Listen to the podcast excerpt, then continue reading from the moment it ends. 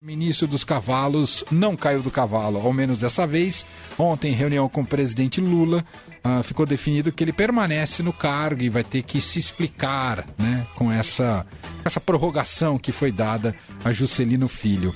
Para a gente falar um pouco dessa situação política e dessa crise política envolvendo o ministro das Comunicações, nós convidamos aqui para uma conversa o cientista político Bruno Silva, que é diretor uh, de projetos do movimento Voto Consciente. Olá, Bruno, tudo bem?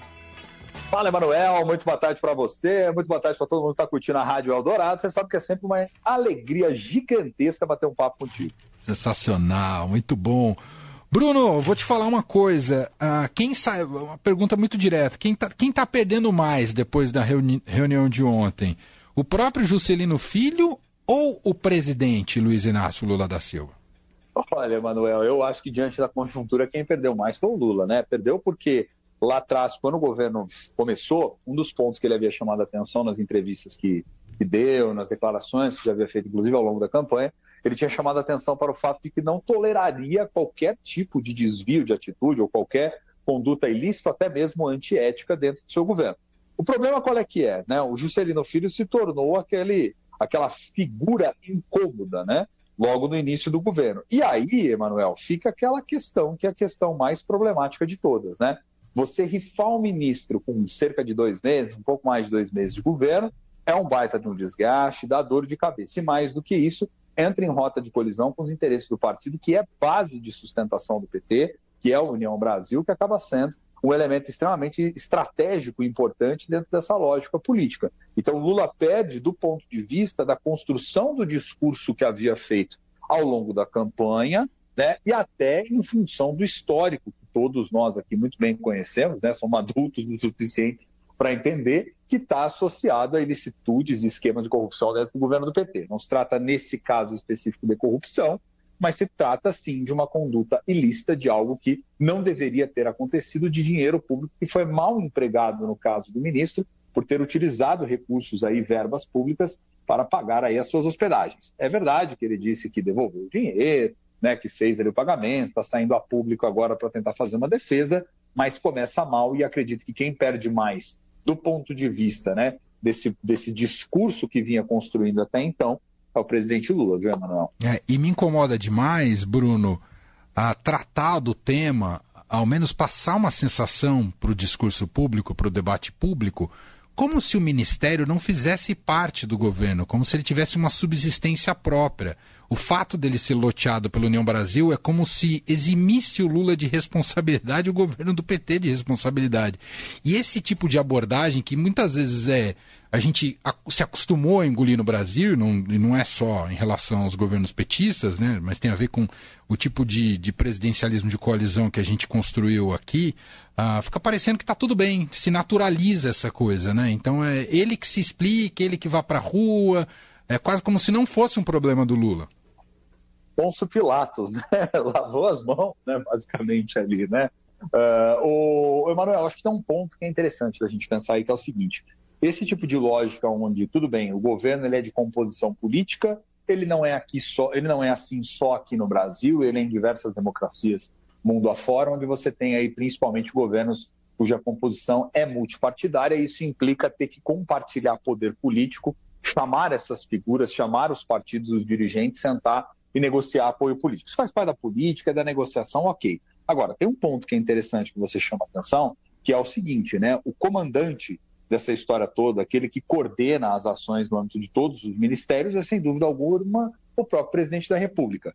É fato de que ele não tem a obrigação, talvez nem conseguiria controlar absolutamente tudo quanto os ministros falam por aí, fazem, mas a responsabilidade por fazer todos os freios de arrumação e intervir no momento adequado e dar o exemplo, sem dúvida alguma, recai sobre o presidente da República. O problema é que essa história toda, ela já tem um longo processo, a gente imaginar, né, Emanuel? Começa com os próprios governos do PT lá atrás, com a história do mensalão, do ah, eu não sabia, eu não fazia ideia, eu nunca vi isso, né, não sei o que acontece, pergunta para fulano, vê com ciclano quem é responsável. Isso se estendeu ao longo dos anos também, não só do governo do PT, mas também na última gestão do governo Bolsonaro, onde ele lavava as mãos também em relação a tudo que ocorria no âmbito dos ministérios e deixava a responsabilidade para cada um. E se essa figura ou essa pessoa responsável se envolvesse em alguma coisa, você entrega ali os anéis para não entregar necessariamente os dedos. Então, esse tipo de conduta de é, passar adiante, terceirizar certas responsabilidades ou fingir que não vê certas ilicitudes, infelizmente acontece no Brasil. Eu penso que, assim, de fato, o Lula ficou numa situação muito difícil. Por quê? Porque, por um lado, precisa contar com a União Brasil, mas também precisa definir uma régua, né, Emanuel? De até onde vai se tolerar e de, de que tipo de conduta vai ser passada pano ou que tipo de conduta você virá com uma resposta muito incisiva em cima, sobretudo para cima dos dirigentes partidários que fazem parte ali da base do governo de sustentação. Né? Se o Lula, né, vamos dizer assim, vacilar dessa forma ao longo do governo, corre o risco de sofrer um intenso desgaste ao longo dos anos que virão, até porque é um teste de, de, de fogo né, para o governo, é esse novo governo que se iniciou em 2023. Por quê? Porque nós temos aí uma composição política muito distinta. Lula, né, agora, nesse mandato não é aquele mesmo Lula lá atrás, quando assumiu pela primeira vez, no Lula 1 e no Lula 2. É um outro tipo de composição, é mais difícil fazer política, tem parceiros que são muito díspares nessa história toda, nessa chamada frente democrática, você tem de tudo um pouco. Então, fazer o gerenciamento dessa coalizão, gerenciar esses ministros, conter os apetites e dar o exemplo, é uma tarefa árdua que o presidente sabe que ele tem na frente. E ele também sabe, e isso muito mais a título de história e biografia que ele não pode pisar na bola de jeito nenhum nesse governo, porque é a oportunidade que ele está tendo de passar por cima de dificuldades lá atrás, de passar por cima dos escândalos que atravessou e fazer um governo exemplar, Emanuel. É, o pior é que a imagem do ministro já está queimada, as provas que o Estadão mostrou são muito robustas. A gente lê hoje no Estadão que o Ministério foi esvaziado de poder, o ministro mal tem participado das discussões, entende mais de quarto de mílica do, do que de comunicações, então fica um, um, ministro fantasma ali, figurativo, no ministério que tem bastante bala, tem bastante dinheiro. E aí vem minha pergunta, Bruno, dá para confiar no União Brasil como base do governo, Bruno? Ah, é difícil, né, Manuel? É difícil. É difícil porque você tem que confiar desconfiando, vamos dizer assim, né? É, não é de hoje também, Manuel, que a questão não é só o fato de nós termos uma lógica de governo de coalizão, mas são os tipos de parceiro que você traz para si para poder fazer né, o processo de construção da política, chegar num ponto ideal de políticas públicas. Né? União Brasil, a gente tem que voltar um pouquinho no tempo para poder compreender certas coisas também. Ele é um partido que ele é fruto de remenda e costuras e desagregações de outros partidos. Né? Lembramos que dentro desse próprio União Brasil tem figuras que eram de, de partidos como o DEM, né, que participou ali de todo o processo, você tem ali figuras do antigo PSL, você tem ali alguns políticos que chegaram por conveniência e outros que sentiram-se muito atraídos a vir para o partido em função do fundo milionário que ele possuía nas últimas eleições. Então, é um casamento um tanto quanto esquisito, porque dentro desse mesmo partido você tem figuras muito distintas, né? E cá entre nós, né, Manuel, já é a segunda vez que alguém ligado à União Brasil está dando dor de cabeça para o governo né, em pouquíssimo tempo. Lembremos do caso, por exemplo, da Daniela, né?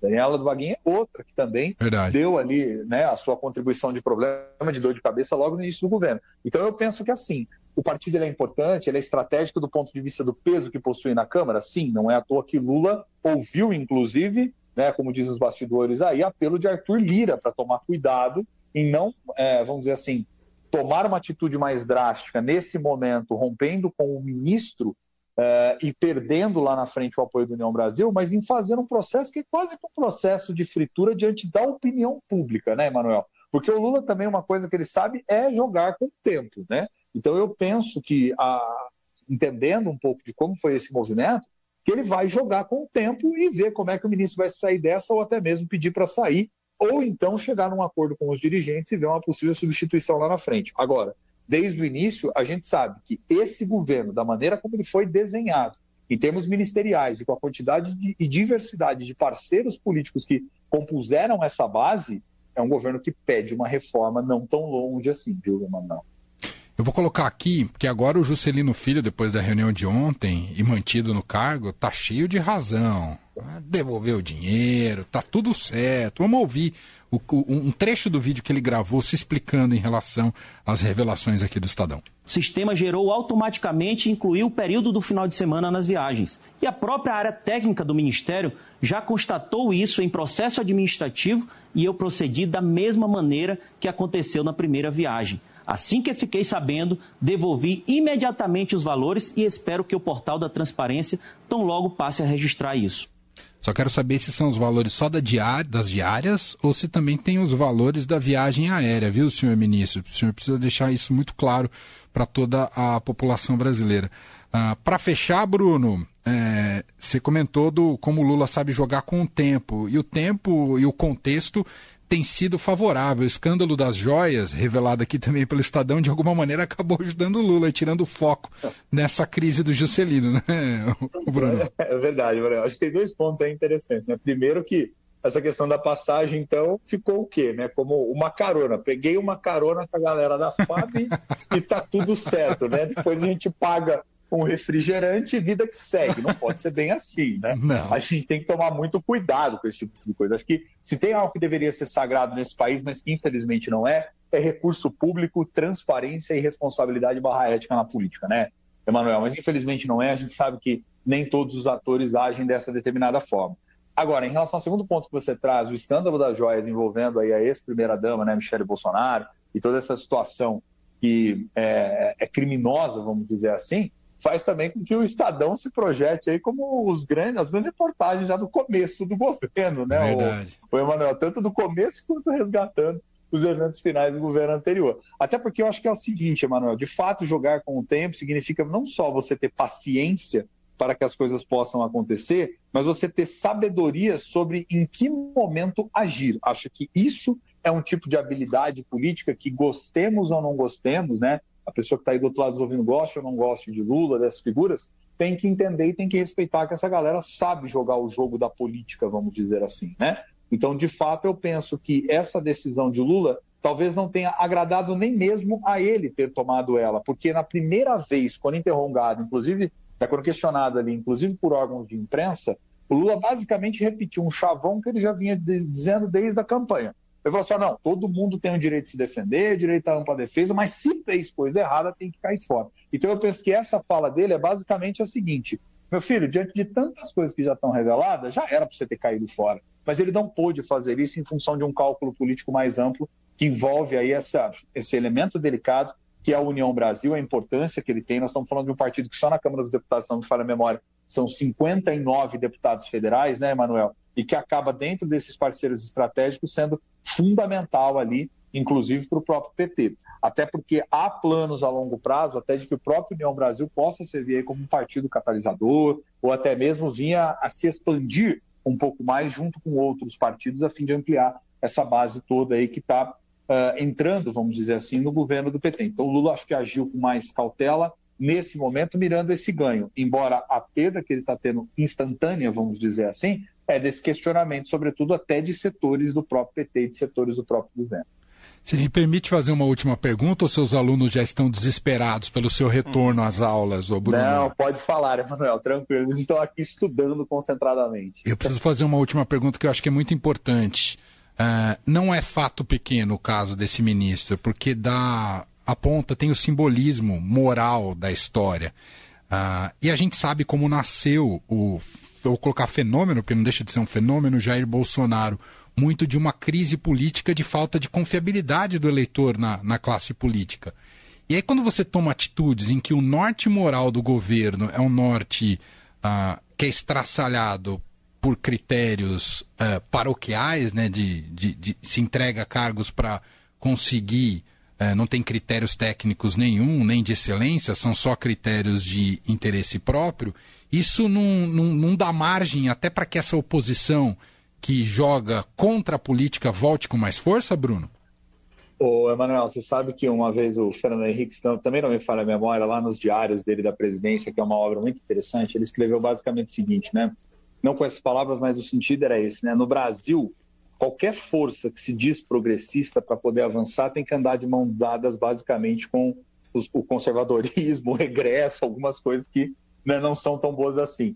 E aí, o que, que a gente tira de lição disso tudo? Ok, de fato, fazer alianças é necessário num país como esse, de fato, ter que tolerar certos parceiros, como, por exemplo, o Lula já teve que tolerar logo no início. E eu digo tolerar porque, se fosse partir do ponto de vista das preferências político-partidárias, jamais o PT teria apoiado, ao menos da leitura que a gente faz, ao menos até dos erros que pagou lá atrás, teria apoiado, por exemplo, uma figura como Arthur Lira. Mas ali se fez muito mais um cálculo político pragmático e realista do Congresso Nacional do que um cálculo ideológico ou até mesmo mais purista por parte de alguns integrantes do partido. Então eu penso que é o seguinte: é um desafio muito grande, por quê? Porque o governo que começa tem que lidar justamente é, com um passado que não é um passado favorável, sobretudo dentro dessa lógica envolvendo as composições políticas, a formação das coalizões. Então, insisto nesse ponto.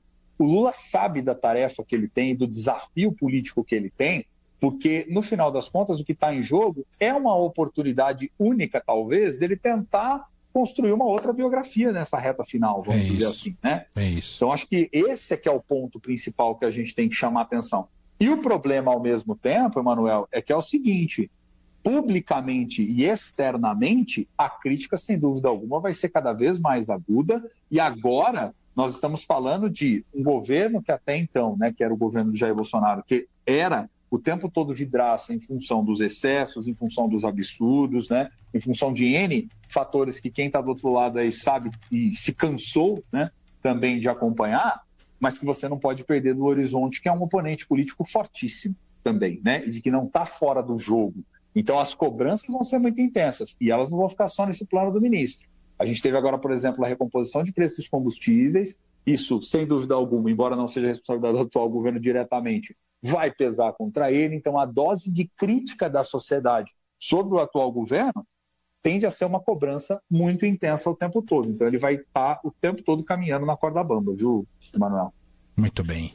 Análise sempre excelente de Bruno Silva, diretor de projetos do movimento Voto Consciente. Uh, mais uma vez atendendo a gente aqui, a nossa reportagem. Sempre muito bom te ouvir, Bruno. Agora seus alunos têm você de volta e obrigado pelo tempo concedido aqui à Rádio Dourado, meu caro.